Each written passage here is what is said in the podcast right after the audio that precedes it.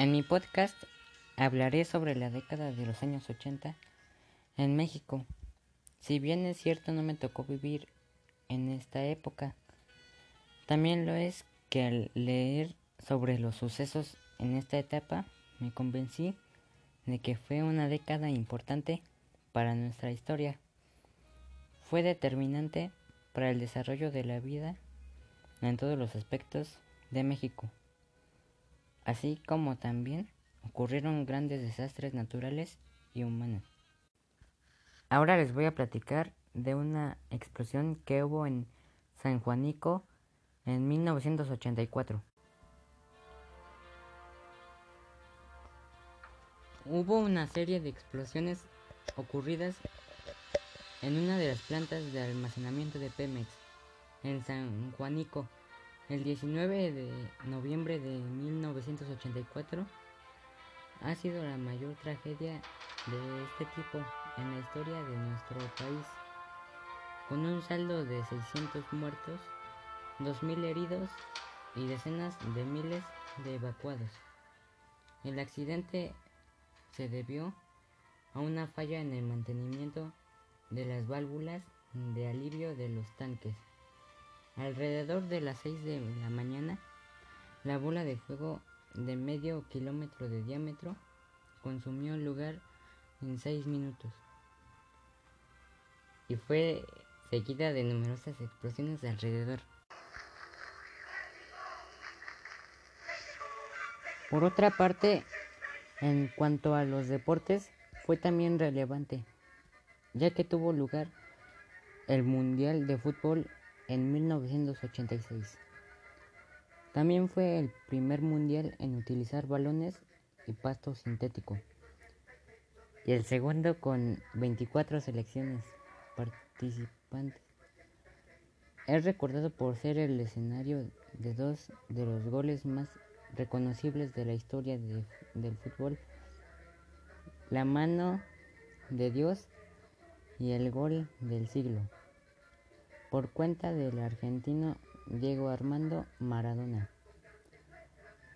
Para México el torneo significó una gran inversión y una oportunidad para recuperarse económicamente de la crisis que había comenzado unos años antes. La oportunidad de ver a grandes astros del deporte y el turismo de, en general movilizaron una cantidad de, aficionados.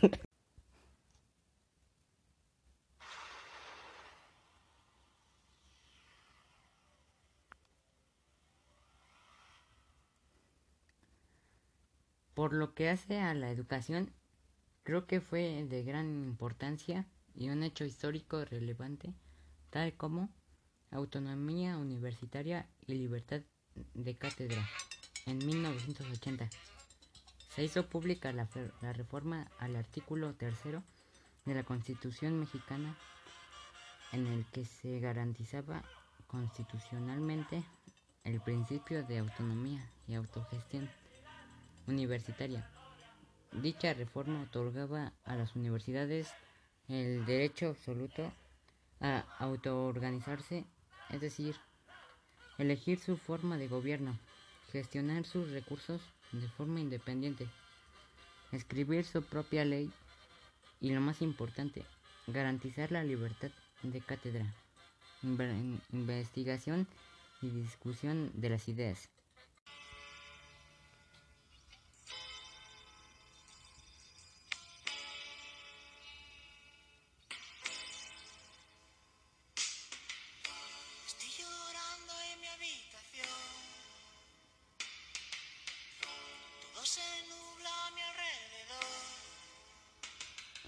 Ahora sí, cambiamos de tema. Y este en especial fue algo que revolucionó en nuestro país. Tal es el, el boom de la cultura pop, la llamada cultura pop, el rock, la música electrónica, el naciente pop y otros géneros identificados con la juventud.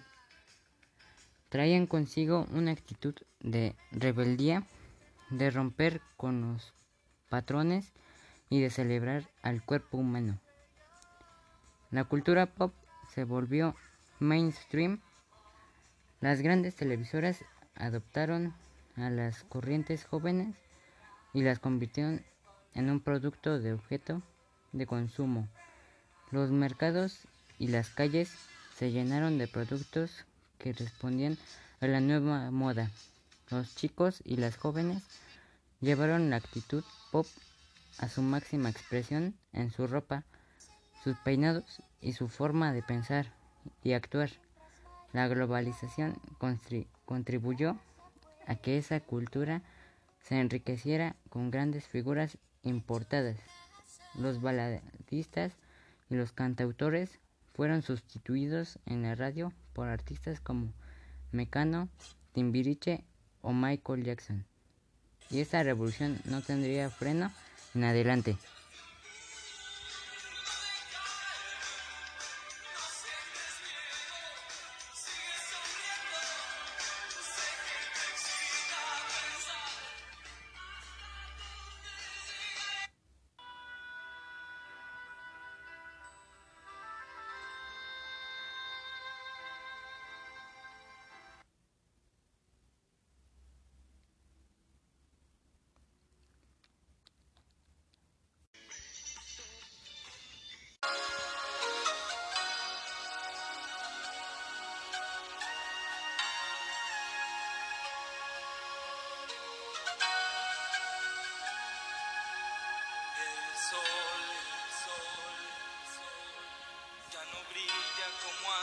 Vacía a mi alrededor.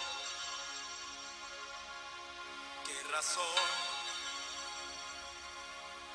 pudo darme si todo en lo nuestro era perfección?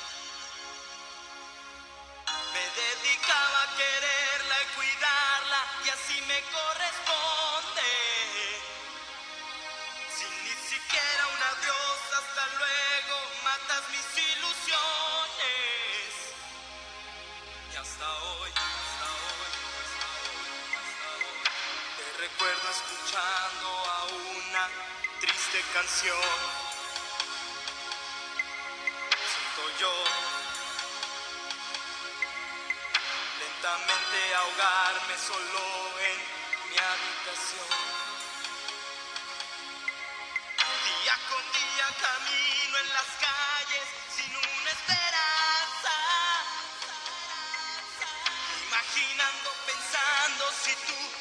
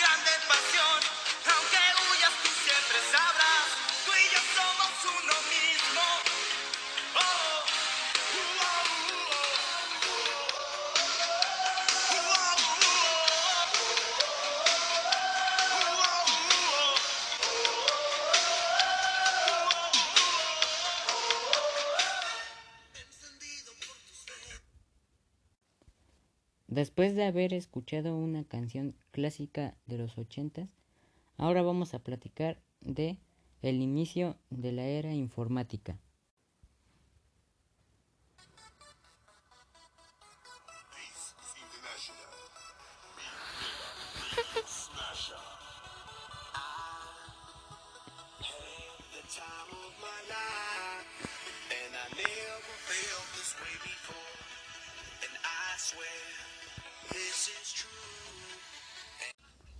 Las primeras computadoras digitales en nuestro país fueron instaladas a México. No tuvo un papel importante en el desarrollo de la informática en el mundo y se calcula que en 1968 había solo 200 computadoras digitales en fue hasta la década de los 80 cuando comenzaron a llegar al país las nuevas apuestas de las grandes empresas, las computadoras portátiles. Los discos de tres y medio que permitían el almacenamiento de numerosos datos en unidades portátiles regradables. En 1984, el número de computadoras en nuestro país rebasaba 50.000. La cultura pop, el futurismo y la globalización contribuyeron a su difusión. Los videojuegos y la multimedia interactiva se contribuyeron a su difusión. La sociedad comenzaba a prepararse para una nueva ola digital que aún está llegando.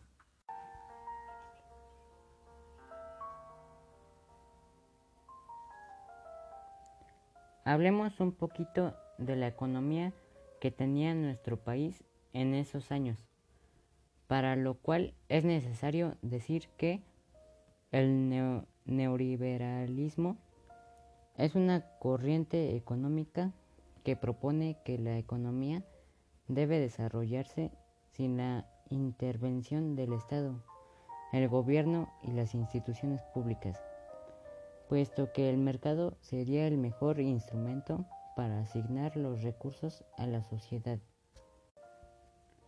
En México, el sistema con que se regía la economía era el de sustitución de importaciones.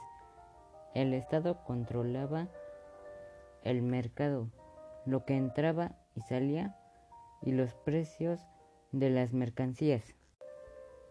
El gobierno comenzó a vender y privatizar empresas estatales al por mayor y a permitir cada vez más la inversión privada en proyectos públicos.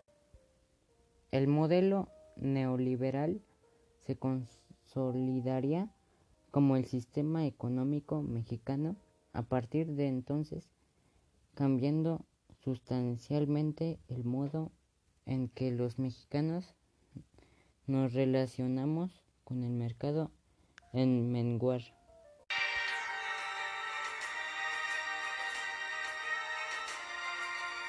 Ahora bien, voy a platicarles de la tragedia más grande que México ha sufrido en todos sus tiempos. Y se trata de el terremoto de 1985, el desastre natural que más impacto ha tenido en el México moderno. Es el sismo que sacudió al Pacífico mexicano el 19 de septiembre de 1985 y sus fatales consecuencias especialmente en la Ciudad de México. Tuvo una magnitud de 8.1 Richter y ocasionó daños en varios estados del territorio mexicano. En Michoacán, en las playas de Guerrero, un maremoto ocasionó daños en las poblaciones. También en Jalisco, Colima, el Estado de México, Morelos y Puebla. Sin embargo, por la composición del subsuelo pantanoso y la estructura de las construcciones, el lugar más afectado fue la Ciudad de México. La falta de protocolos de emergencia y el incumplimiento de normas de construcción hizo del incidente una tragedia. Cientos de, edificios colapsaron, viviendas, departamentos, hospitales etc. Las calles se agrietaron y se hundieron, el drenaje colapsó y el metro dejó de funcionar. Los habitantes de la ciudad se volcaron a la labor de rescate y durante semanas se rescataron miles de personas y cadáveres. La sociedad mexicana recuerda ese día como uno de los más traumáticos hasta la fecha.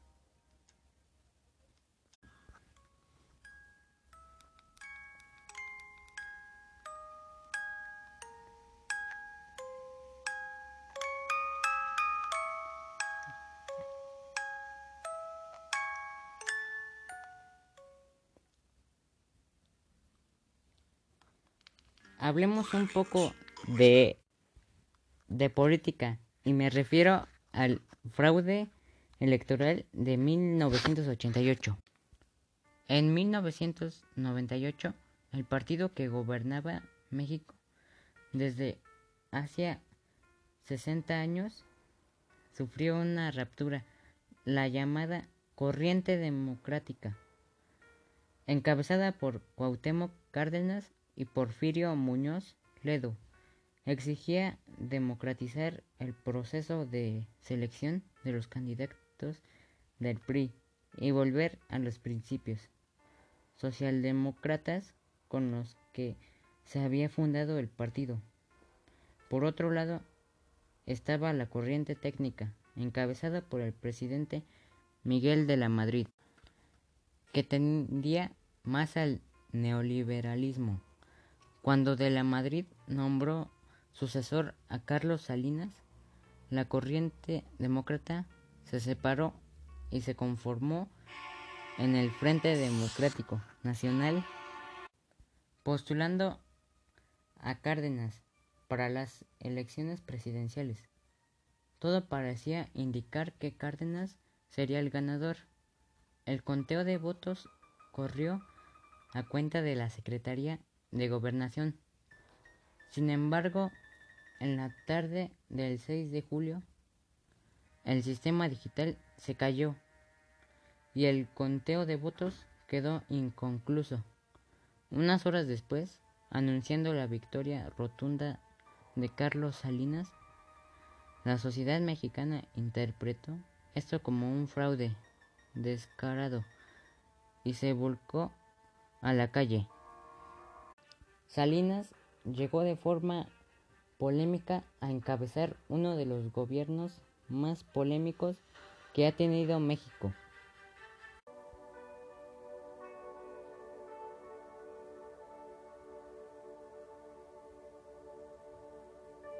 Espero que este podcast haya sido de su agrado. Gracias. Les dejo una canción que se escuchaba en esta década.